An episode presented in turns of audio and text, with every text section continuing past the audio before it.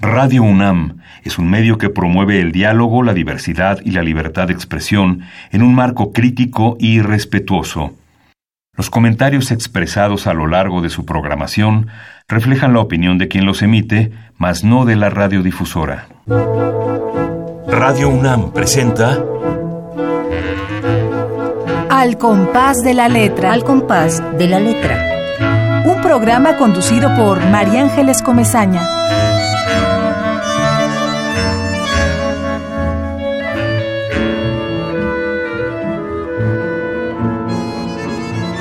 Llueven, platero, llueven de un moguer a tiempo transterrado, contaminados copos de un ángelus lila.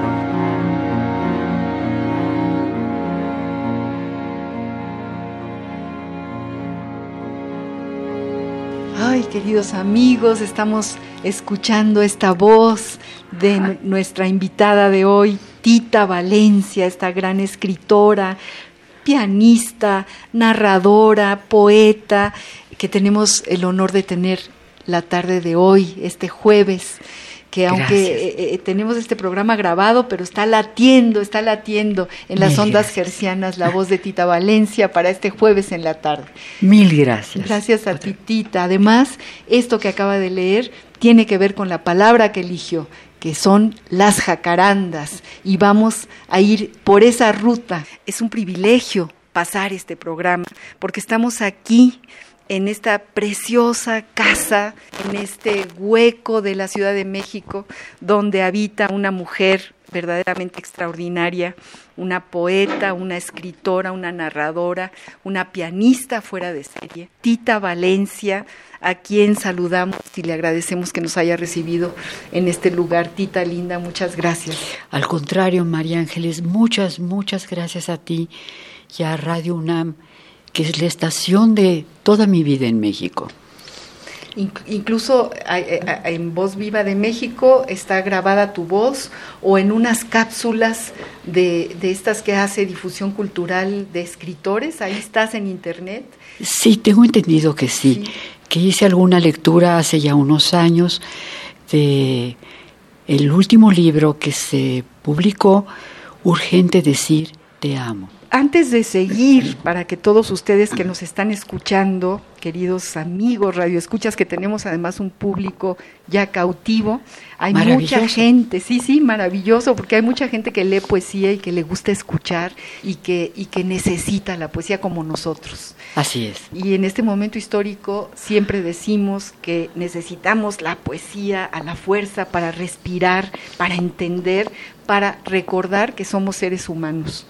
Así es, así es. Quiero leer una pequeña semblanza de esta gran escritora, queridos amigos.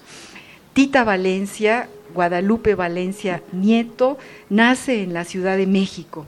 Ella es escritora, es poeta, guionista, pianista y gestora cultural. Ha ganado el premio Javier Villaurrutia, que es uno de los premios más importantes que se dan en literatura. Lo gana en el año de 1976 con un libro verdaderamente extraordinario que todas las mujeres debemos de leer, que se llama Minotauromaquia. Verdaderamente hay que regresar a este libro. Gracias.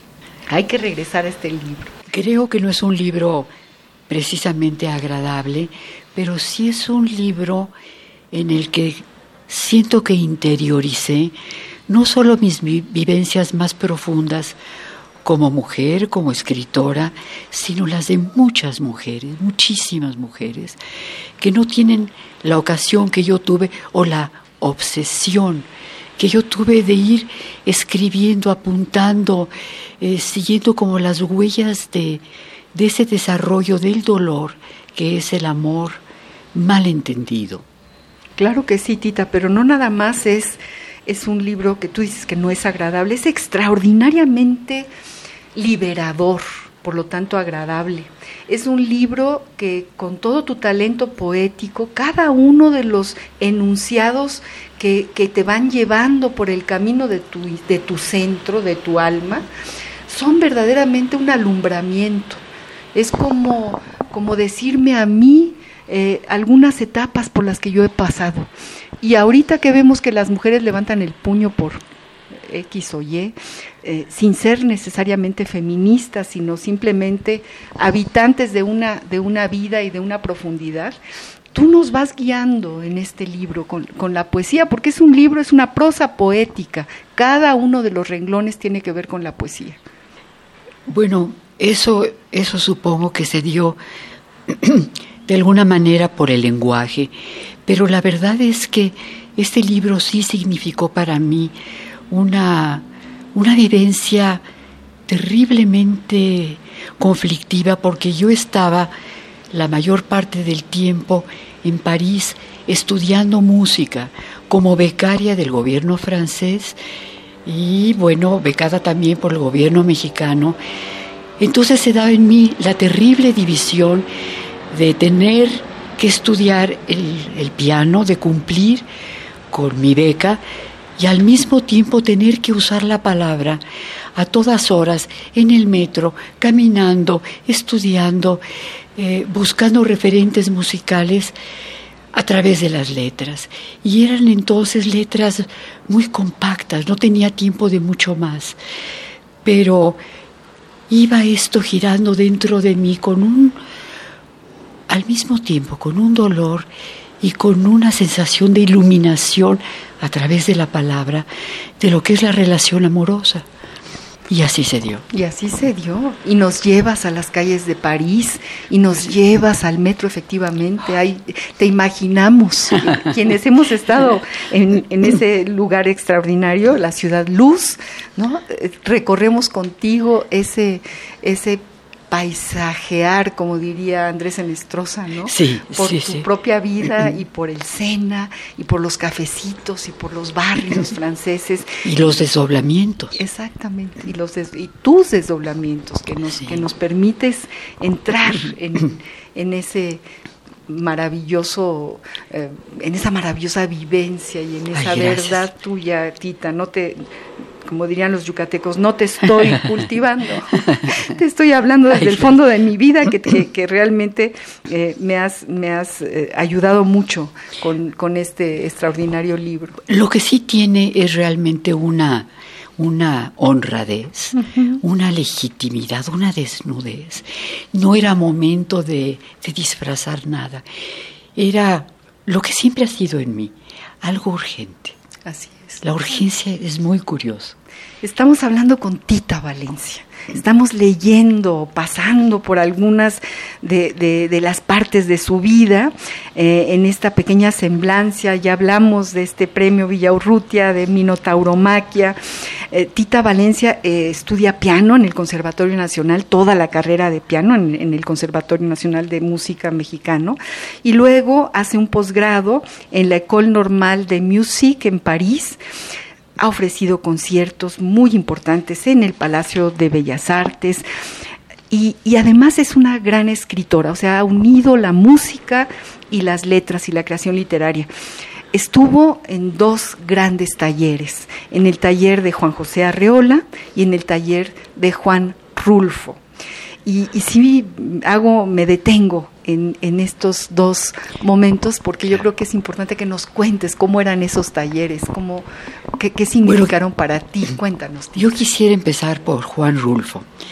Hubo un momento en, en la cultura mexicana, en la cultura política mexicana, en que se nombró director de cinematografía al escritor Jorge Ferretis, escritor potosino no demasiado conocido, ya está en, la etapa de ser olvidado, pero que como director de cinematografía para la Secretaría de Gobernación, tuvo la idea de decir lo que le está faltando al cine mexicano son grandes escritores, grandes mentes que puedan escribir eh, las tramas de películas mucho más interesantes, mucho más, eh, mucho más, que reflejen mucho mejor al mexicano. Entonces invitó a una serie de escritores, entre ellos a Juan Rulfo. Fue gracias a eso que yo conocí a Juan Rulfo. daba la casualidad que Juan Rulfo vivía cerca de mi casa, en la colonia Cuauhtémoc. y muchas tardes llegaba a mi casa a reunirse con Selma Ferretis, hija de Jorge Ferretis, y llevaba en, un, en una carpeta casi deshilachada páginas y páginas de Pedro Páramo. Y entonces le preguntábamos, ¿y qué nos va a leer? Y decía, pues no importa por dónde empiece, porque por donde empiece eh, Pedro Páramo es, es eh, totalmente una serie de vivencias desilvanadas que no, que no tienen todavía una forma continua. Así fue como conocí a Juan Rulfo y casi inmediatamente a Juan José Arreola. A Juan Rulfo no lo conocí en talleres, en cambio a Juan José Arreola sí. Y debo decir que sus talleres eran verdaderamente extraordinarios. Y que se reunían allí desde Emilio Uranga, hombres ya totalmente hechos en, la, en las letras, la filosofía, la cultura mexicana, como jóvenes eh, estupendos de gran porvenir, como, en fin, podría citar varios nombres. Ahorita se me olvida. José Emilio Pacheco a lo mejor. José Emilio Pacheco no estuvo, no. Y Monsiváis tampoco. A Monsiváis lo conocí mucho después. Pero no ellos nunca. Aura, ah, Alejandro, Aura, desde luego. El Sacros, espléndida poeta. bueno, los dos. En fin, mucho, José Agustín, que entonces era muy joven, personas que eran totalmente prometedoras de las letras mexicanas. Yo recuerdo las, las aulas que era imposible entrar. Así es, Fernando del Paso, que no iba continuamente, pero asistía de vez en cuando. Es más, yo creo que él fue quien me introdujo propiamente al taller de Arreola. sí. y que seguirían estilos de lo más diferentes. Bueno, estamos hablando con Tita Valencia, vamos a hacer una pausa musical. Bueno, sí, vamos a la ruta de la palabra. Primero que nada, tienen toda la razón mi productora aquí que me está corrigiendo. Eh, todos estos programas, como ya te dije, Tita, tienen que ver con una palabra. Cada uno de los invitados selecciona una palabra y tú seleccionaste un árbol, tu árbol, el árbol de las jacarandas. Entonces la palabra jacaranda es la, la ruta que nos está ah, guiando. Pero hay muchas rutas aquí. Ah, eh, tú eres toda una huerta. no. Eh, un, un, un, monte lleno de árboles, una huerta, un, un paisaje fantástico. Y bueno, eh, vamos a, a, ver qué dice el diccionario del español de México, del Colegio de México, sobre la palabra jacaranda. La ruta de la palabra. Jacaranda. Diccionario del Español de México de El Colegio de México. Jacaranda. Sustantivo femenino. Jacaranda mimocefalia. Árbol de la familia de las bignoniáceas, de hermoso follaje formado por hojas bipinadas, ramificadas en multitud de hojuelas muy pequeñas y flores monopétalas, de color morado azuloso, ventrudas y caedizas en grandes racimos. Fruto oval, duro, aplanado y con semillas aladas. Se cultiva como ornamental. A la sombra morada de las jacarandas, jacarandas y colorines alegran la ciudad en la primavera.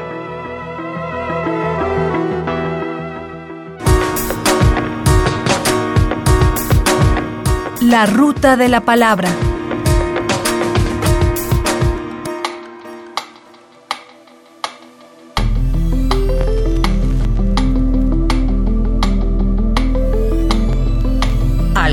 De la letra.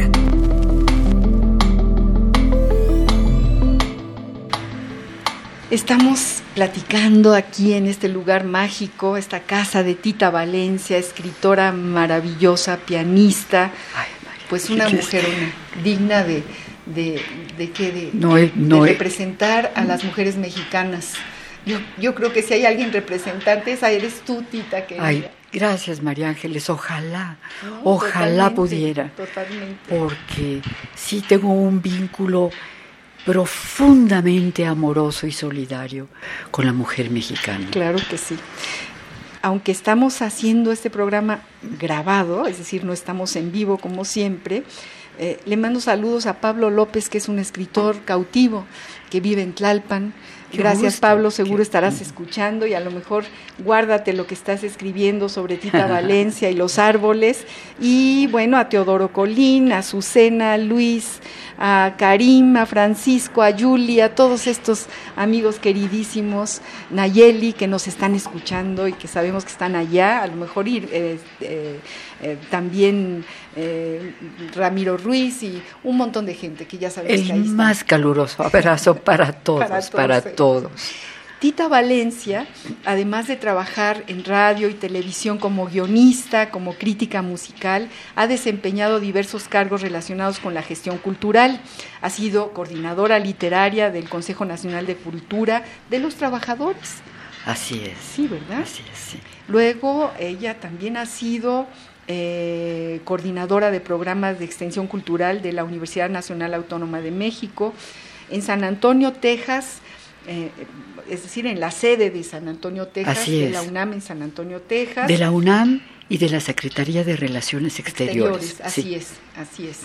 También ha sido subdirectora del Museo de Arte Moderno de México, coordinadora de importantes eventos culturales como Operalia 94, me acuerdo sí, ¿no? sí, cuando sí. estabas en aquel proyectazo, De. Plácido Domingo. De Plácido Domingo, sí, sí, sí, sí. Bueno, ha colaborado para muchos medios impresos nacionales, internacionales, cuadernos del unicornio, eh, de Excelsior, La Música en México, México en la Cultura, Plural, Revista de la Universidad Iberoamericana, Revista Literaria Ay, Mexicana mío. Contemporánea. Todo esto dice de ti, eh, eh, la semblanza, varias de las semblanzas, mi querida Tita. Se has trabajado mucho, mucho, mucho, mucho. Sí, así es. Bueno, sus libros, biografías, Rafael Nieto, La Patria y Más Allá. Efectivamente. Rafael era un gran amigo de tu familia, ¿no? No, Tita? Rafael es mi abuelo. O es tu abuelo. Rafael. Nieto fue mi Porque abuelo. tu madre se apellida Nieto. Nieto, Así sí. es. Por Rafael Nieto, un, un hombre absolutamente extraordinario, deslumbrante, de una inteligencia prístina, con una capacidad para la para la buena redacción de la política, lo cual es muy difícil. Íntimo amigo de Luis Cabrera, eh, escribí sobre él con cierta renuencia porque su trayectoria fue eminentemente de economista. Y si hay algo que a mí simplemente se me dificulta, es la economía, no entiendo. Entonces fue bastante difícil. Gracias a otros escritos suyos pude entrar en la parte, como dijéramos, como en el empuje sociológico de amor al pueblo que lo movió a, a finalmente dedicarse a la, a la economía en tiempos en que nuestro peso, otra vez y como siempre, estaba en el peor de los momentos, en la crisis terrible de la intervención de Estados Unidos, salida a la revolución de la intervención de Estados Unidos.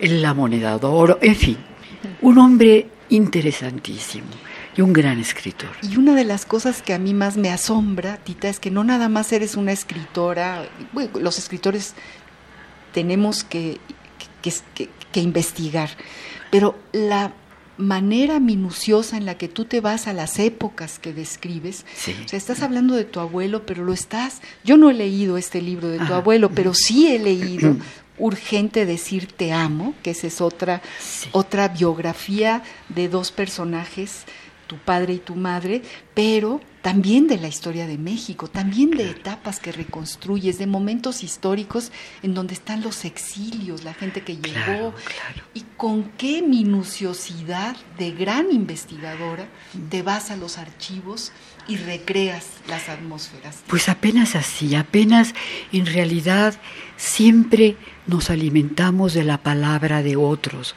Sobre todo cuando esa palabra es genuina, cuando esa palabra está hablando de una historia tan dolorosa como fue la guerra de España, el impulso generosísimo de, los mexicanos, de no solo de querer ir a luchar, sino abrir las puertas al exilio que además, Dios mío, nos dio tanto y nos sigue dando tanto, tanto. Y, de ahí no me quiero saltar porque quiero tener aquí como un hilo conductor, pero me acuerdo de todo lo que has hecho con la biografía eh, y, la obra de José Moreno Villa, por ejemplo, que fue muy cercano, ¿no? Sí, bueno, José Moreno Villa estuvo casado con una hermana de mi mamá. Imagínate. Entonces José Moreno Villa fue una persona entrañable para mí.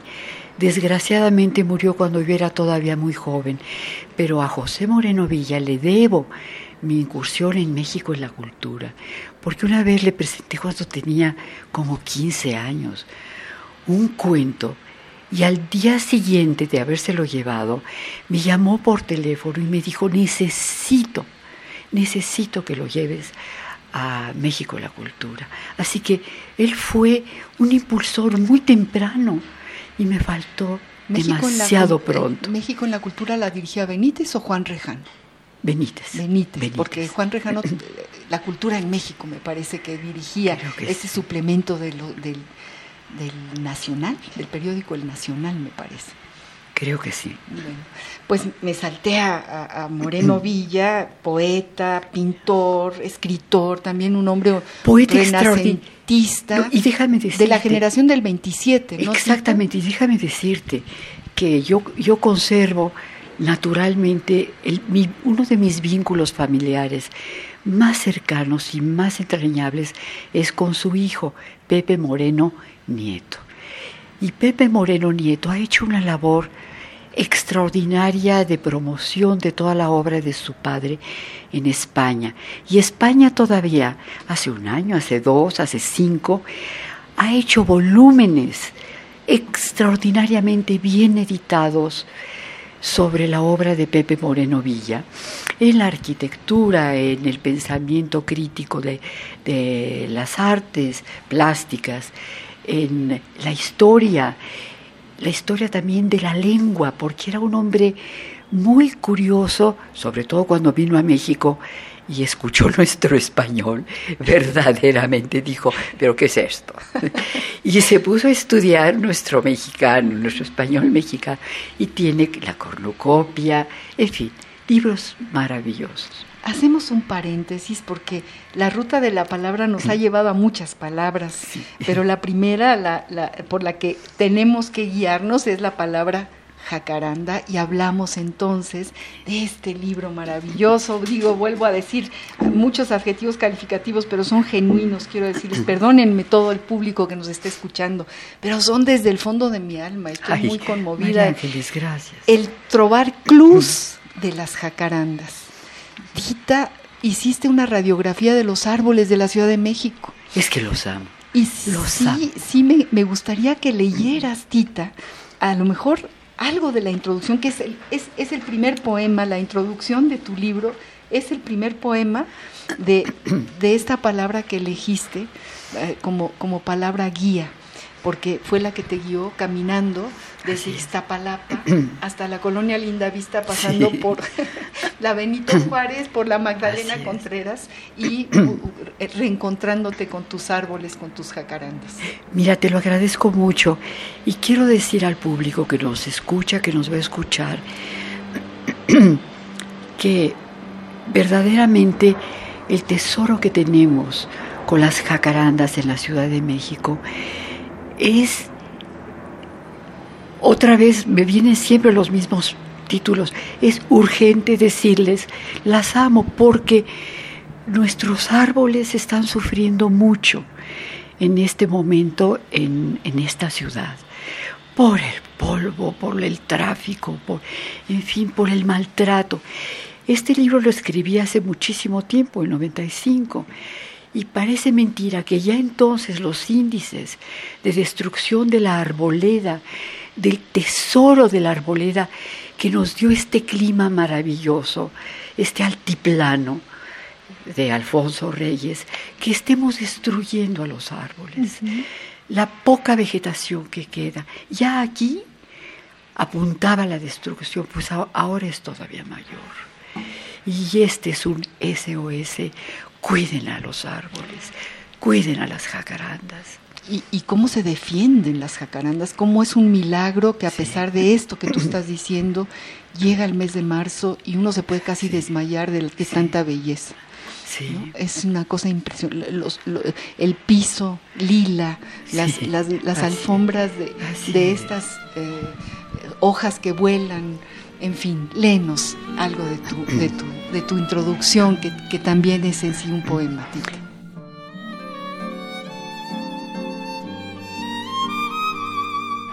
Nuestra ciudad entrañable se agosta y seca. Como la vera de ríos, yo recuerdo sus árboles custodios, a uno o ambos lados de calles prolongadas, creando una fluida ilusión de sombras chinescas en el remanso. Recuerdo amaneceres escolares en que salir de casa era sorprender el flagrante estallido de sus follajes en suspenso, rompeolas de espuma vegetal, alta y tiernísima, bajo la que avanzaba el soñoliento camión, camión anaranjado. El sol una burbuja del más puro cristal soplado. Transparente región la nuestra de entonces. Hoy, cuando los ojos ardidos buscan el itinerario refrescante de lo verde, perciben su lenta petrificación en vida. El asfalto es lecho mortífero, candente, cauce amurallado en que el aire apenas circula la ras de suelo. A vuelta de rueda, implacable, el tráfico vehicular densifica ese campo de concentración gaseosa en que zigzaguean alucinados y alucinantes los payasitos y tragafuegos, las Marías con sus leves, flácidas cargas infrahumanas a la espalda, los mendigos, los vendedores, no siempre tienen árboles a cuya sombra guarecerse entre alto y siga, y cuando los hay, su sombra es rala, quebradiza, como de mica, o de lupa que magnifica la inclemencia. Pero tampoco las ramas superiores ofrecen alivio. Abuelo de pájaros sobre la ciudad, hemos visto las frondas sucumbir en un pantano flotante entre rosáceo y amarillento. ¿Qué será de la Ciudad de México? Si sus árboles mueren de barrios nunca precedidos por el follaje tutelar que les dé cobijo, ¿qué será del desbordamiento de la mancha urbana en terrenos salitrosos como los del vaso de Texcoco, negados como la superficie lunar a dar vida a lo verde? El árbol es la medida de nuestra humanidad. No es niño, que no se haya trepado a un árbol o se haya columpiado de sus ramas, no es enamorado, que no haya estrechado su brazo contra el tercer tronco, sintiendo que toda savia asciende en ofertorio a las estrellas, ni arquitectura la que no haya encontrado en él su contraparte liberada.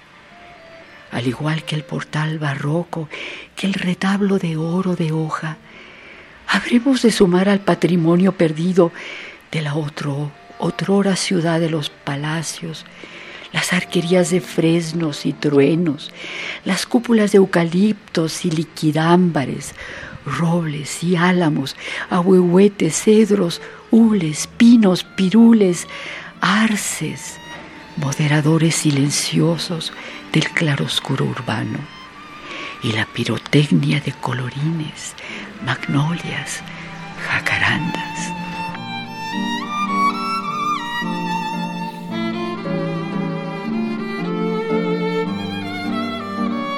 Ay, qué, introducción, Tita. Tienes toda pues es un SOS. Sí, es, un SOS, Sí, sí, sí, sí, es un, un canto y una necesidad. Sí, así es. qué belleza, qué belleza. Gracias, María. Tenemos una pequeña sección que en este caso eh, nos viene como anillo al dedo, que es la, la, sección medio nostálgica, medio de saudade, de, como dirían los gallegos, de morriña, sí, que tiene que ver con las cartas, con un epistolario.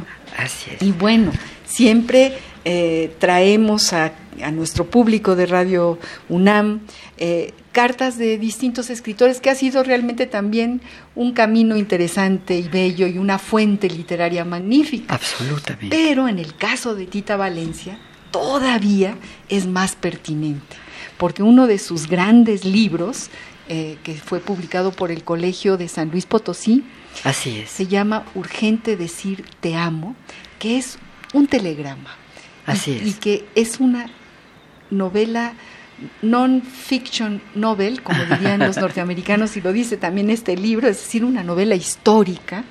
Y aquí repito lo que dije hace un momento, Tita se convierte en una gran investigadora y el pretexto de su investigación es algo que tiene guardado seguramente en un baúl, que son un montón de cartas y de telegramas, Así es. a, a partir de las que describe la vida de su padre y de su madre. Así es. La vida muy corta de su padre que muere a los 35 años Así es. y, y de las cartas y el gran amor que se tenía. Así es. Vamos pues a un, un, unos fragmentos, casi Muy casi bien. del último, de la última carta que tu madre le escribe a tu padre ya muerto, después de que, de muchos años de haberse muerto, cuando tu madre casi tenía 70 años Así es. Y ella le, le escribe una carta y tenemos párrafos, eh, fragmentos de esta bellísima carta de tu madre a tu padre para nuestro epistolario del jueves de hoy, Tita. Te lo agradezco muchísimo porque en verdad no se me habría ocurrido citar esa carta de mi mamá, puesto que, que quien tiene el peso eh, de este libro Son son, las las cartas de él. Y este urgente decir te amo es un telegrama que él envía desde Nueva York. Y es un momento en que está, es el 42, y está a punto de estallar la Segunda Guerra Mundial. En ese momento hasta los telegramas son ya eh, censurados, abiertos y censurados por la Policía Internacional para ver si no llevan mensajes eh, cifrados. El macartismo. El ¿no? macar- Estamos claro, hablando claro, terrible. La persecución terrible. Entonces, eh, me parece un gran título ese telegrama. Urgente decir, te amo, y como a los cuatro meses él muere. Entonces veamos la carta de mi mamá, si quiere. Epistolario. Domicilio conocido. Domicilio conocido. 1974. Han transcurrido 32 años desde la muerte de Mario Carlos Valencia, Guadalupe Nieto de Valencia, de 64, en una sucesión de mañanas soleadas, sentada frente al escritorio de cedro blanco en que guarda papel carta, obedece al impulso de escribirle una última carta de recapitulación. Fragmentos. Amor. Todo empezó para nosotros dos aquella tarde que nos citamos en el Parque Orizaba. El sol todavía iluminaba a manchones el jardín. Recuerdo con claridad cada detalle. La algarabía de los chiquillos retosando por los prados, los vendedores de globos con sus racimos de múltiples colores, la fuente que reía al aventar hacia arriba su chorro de agua, el retintín de los carritos paleteros. ¿Te fijaste tú en esas cosas? En el aire flotaba un gran sentimiento de inocencia y alegría. Cuando llegaste a mi encuentro, yo te esperaba en una banca, saboreando un barquillo de chocolate. Nos pusimos a platicar atropelladamente sobre temas triviales, para esconder por pudor la emoción de nuestros corazones. Ignorábamos que en ese momento para nosotros dos se conjugaban el cielo y la tierra. No sé si te conté alguna vez este incidente. Cuando arrodillados ante el altar se me cayeron las zarras sobre el vestido blanco, oí a alguien murmurar que eso era señal de mal agüero. Yo, junto a ti, secretamente acepté también el mal agüero. En los pocos años de nuestra unión, bebimos del mismo vaso, comimos del mismo pan, soñamos los mismos sueños. Fuimos el uno para el otro, el punto de partida y también el horizonte. En el cielo que nos cubría apareció como una estrella fugaz un signo de lo eterno. La felicidad nos envolvió, Nuestras sangres se mezclaron en una vena que seguirá latiendo por los tiempos, más allá de tu muerte y de la mía. Amor, muchas veces después de tu muerte, yo, desde mi amargo abandono, te he pedido perdón por mi dolor. A medida que envejezco me acerco más y más a ti. Tal vez, terminada la máscara del tiempo, nuestros ojos se vuelvan a mirar. tomada del libro Urgente decir te amo, 1932-1942, de Tita Valencia.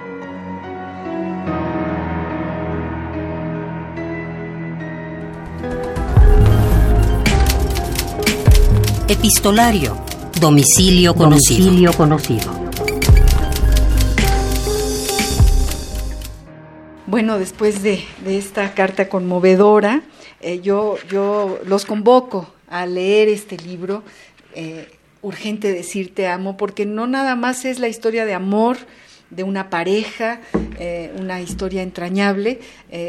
gracias a esta pareja nace Tita Valencia, que es como la depositaria de esta historia y de esta vida y a través de muchas cartas que seguramente encuentras, Tita, en algún lugar. O... Mi mamá las guardó celosamente. Mi mamá las atesoraba en una caja especial. Y fueron 10 años, porque fueron 10 de 1932 a 1942. Así es. Lo que sí quiero decir, para vergüenza del sexo femenino, es que mi mamá quemó todas las suyas. Ella quemó toda su correspondencia y escribía maravillosamente bien. Pero típica mujer se borró del mapa. Se borró del mapa. Típica mujer de esa época. Ya no somos así. No, no te creas. Empezando por mí. Pero hay muchas mujeres que se borran del mapa. Yo por ahí creo que, que tienes, tienes de todas maneras algunos parrafitos de ella cuando va a Andalucía y le dice a tu padre, ay, eh, es una ciudad llena de naranjos. Y son como cuatro letras o cuatro, pero son bellísimas, ¿no? ¿no? O cuando le dice también, no sé si alguien se lo dice a ella o ella lo repite también en alguna carta, que ella eh, no sirve para nada más que para leer el montón de libros de su propio padre. Así es. Entonces, su madre. Su, madre, ¿no? Le decía a ella eso, que no servía para nada. Cuando, se, cuando, cuando la fue a pedir tu papá, a ella le dijo, ¿Y, cómo le vas a hacer si ella no sabe nada, no sabe freír un huevo? Así no, es. no sabe nada, nada más sabe leer y leer y leer. Por aquí yo tenía, bueno, igual tengo tantas cosas aquí anotadas, Tita querida, que no nos da tiempo, pero sí que no me dejen mentir. Eh, eh, a veces presiento que dentro de unos años me habré convertido precisamente en aquello que más he aborrecido, sobre todas las cosas de esta vida, un burgués servil y canalla que lleve en el alma marcado este lema odioso, la securité a tu precio, o sea, la seguridad a cualquier precio, ¿no? Y esto me recuerda a un poema de José Emilio, ¿no? De, este poema de eh, ya no somos, algo así como que no somos los mismos que cuando éramos, cuando teníamos los 20 años. híjole, no me acuerdo. Nosotros los de entonces ya no somos los mismos. ya no somos de cualquier manera. Pero bueno, se rescatan algunos párrafos de tu madre en este maravilloso libro que yo eh, les, les eh, convoco a leer. Hay que leer esta maravilla de literatura de nuestra tita Valencia. Vamos a, un, a una pausa musical, Tita. Toda la música que tenemos en este programa tiene que ver con los árboles. Vamos a una pausa ah, musical, vámonos a un árbol, a un paisaje de árboles. Al olmo viejo hendido por el rayo y en su mitad podrido con las lluvias de abril y el sol de mayo, algunas hojas verdes le han salido. El olmo centenario en la colina, un musgo amarillento le lame la corteza blanquecina al tronco carcomido y polvoriento. Antes que te derribe olmo del duero con su hacha el leñador y el carpintero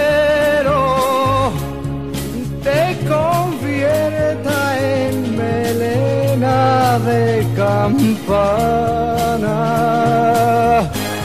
lanza de carro o yugo de carreta,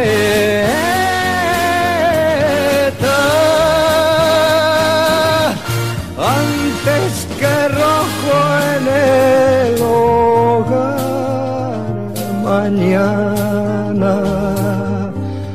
de alguna mísera caseta antes que el río hasta la mar te empuje por valles y barrancas. Olmo, quiero anotar en mi cartera la gracia de tu rama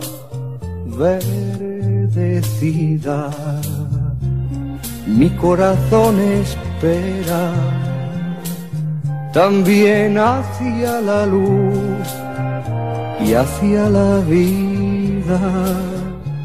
Otro milagro de la primavera.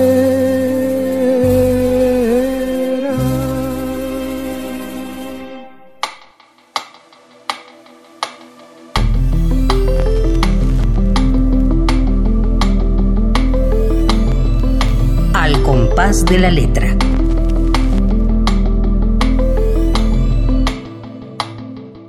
Estamos con Tita Valencia, queridos amigos, en este programa, en esta conversación sobre el exilio, sobre las biografías, sobre las cartas, sobre eh, Minotauromaquia, esta cosa que nos rompe el corazón y que hay que leer y seguir leyendo.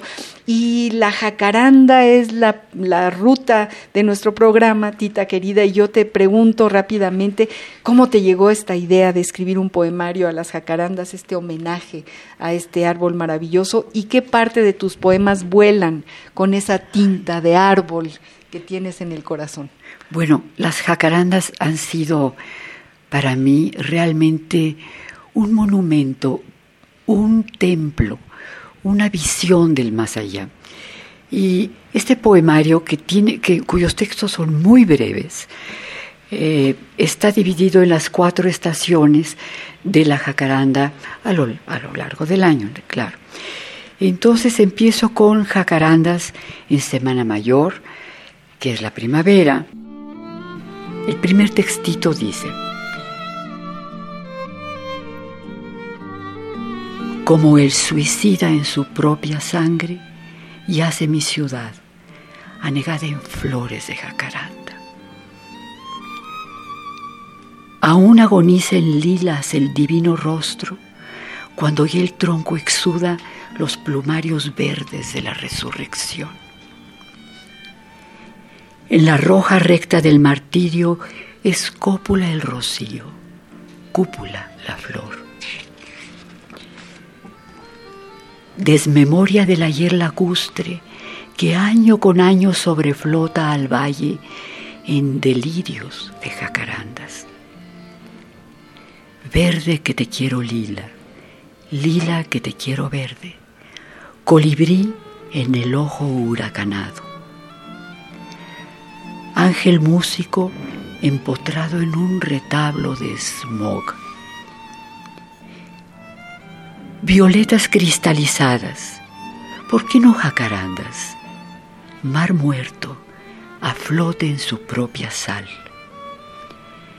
Microincandescencia ubicua en el prismático espejo de la macroincandescencia. Alcohol intravenoso en el contaminado corazón del cielo. Deslizaré en el más cobalto de tus violetas el anillo con que el duche desposaba a su abismal Venecia. Y pensar que en el camino hacia la desaparición de las especies asoma siempre un brochiño.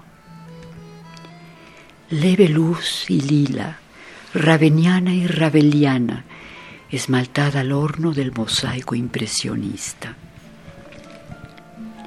Árbol humano, nervadura escueta que se yergue en la descarga mortal azul violeta. Ah, qué bonito, Tita. Gracias. Qué Gracias. bonito. Gracias a ti, Tita querida.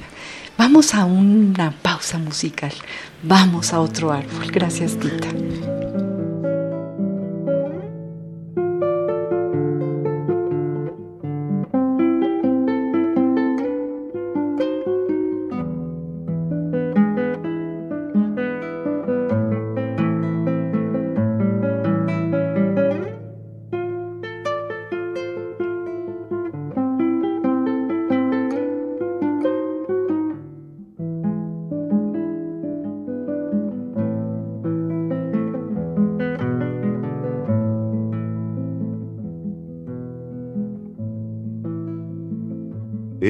Hay un árbol que del olvido le llaman, donde van a despenarse vidalita los moribundos del alma.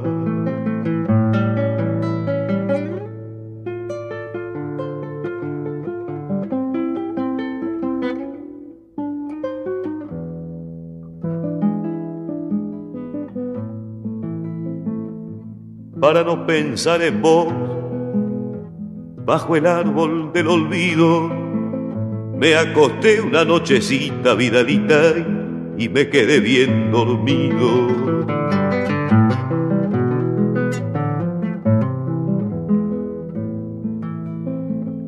Y al despertar de ese sueño pensaba en vos otra vez.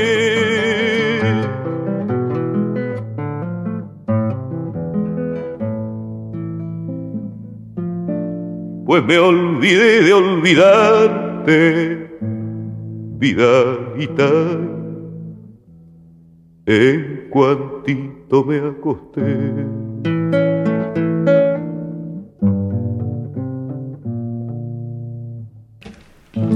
Regresamos de esta música, regresamos aquí a platicar con Tita Valencia, esta invitada de hoy, que bueno, vamos a guardar, a atesorar todas sus palabras, esa Gracias. lectura de su... ¿Por qué se llama así? ¿Por qué se llama este libro El Trovar Clus de las Jacarandas? Cuéntanos, porque yo no sé por qué lo busqué, pero no, no, no, no supe. Trovar clues es una forma musical que una forma musical medieval en que los monjes en sus claustros tenían permitido tenían permitida una intervención siempre y cuando fuera en lenguaje ci- cifrado. O sea, no, no eran trovadores hacia lo abierto, sino trovadores hacia lo eh, cifrado. Ujú. Ah, qué, qué interesante. Ahora sí ya sé, ¿qué será esto de, de tro- el trovador? El Clus, trovar clus. con C-L-U-S de las jacarandas. de la sacaran. Y bueno, es un canto. Un las- latinajo.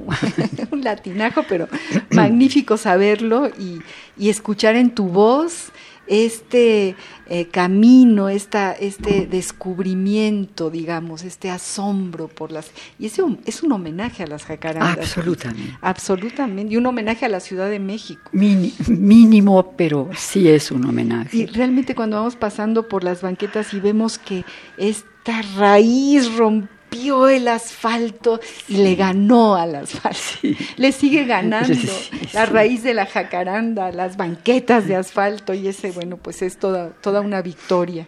Y, leer tu libro es realmente una ensoñación. Ay, te, te lo agradezco mucho y agradezco mucho tu lectura, María Ángeles, tan cuidadosa, tan penetrante, tan, tan generosa.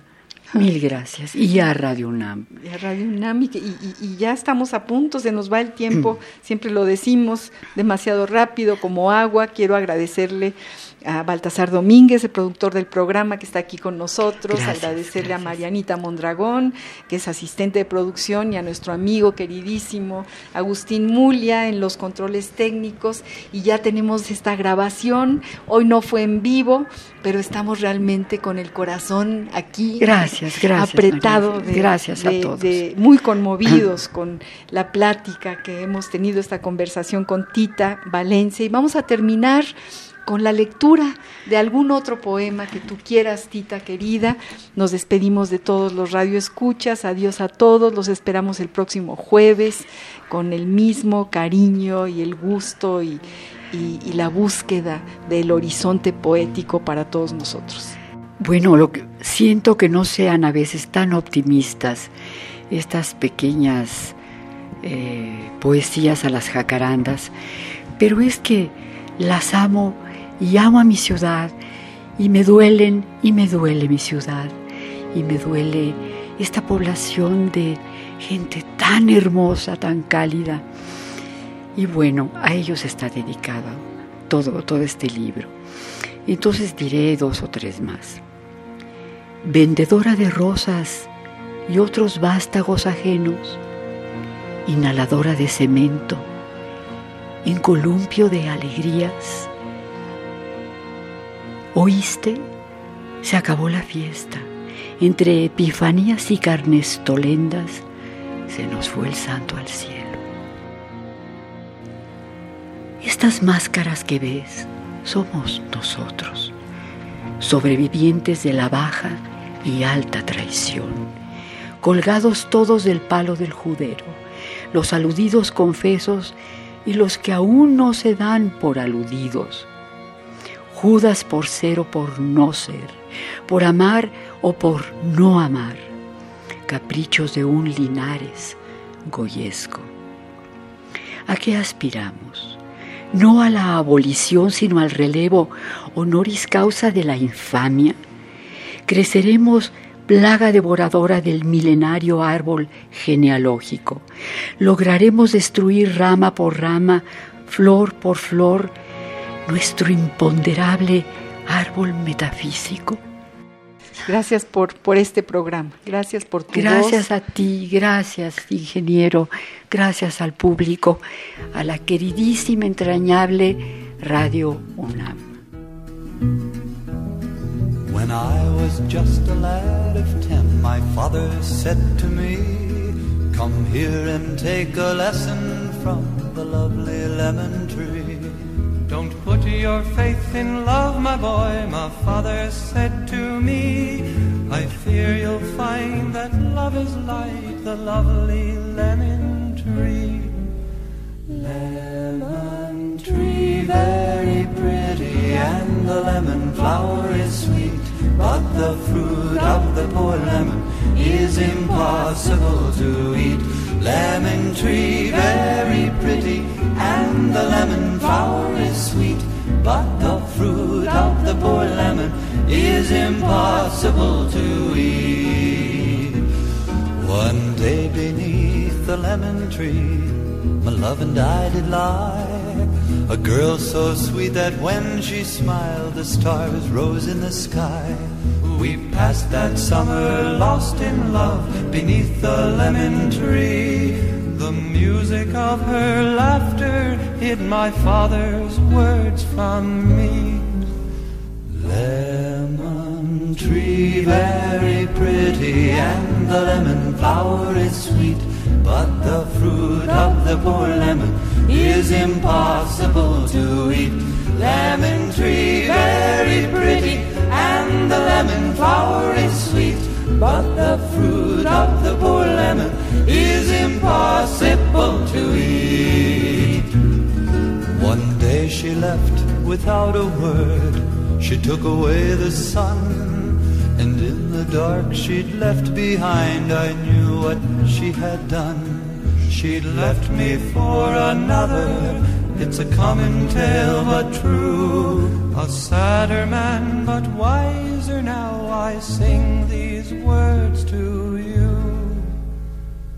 Lemon tree, very pretty, and the lemon flower is sweet, but the fruit the poor lemon is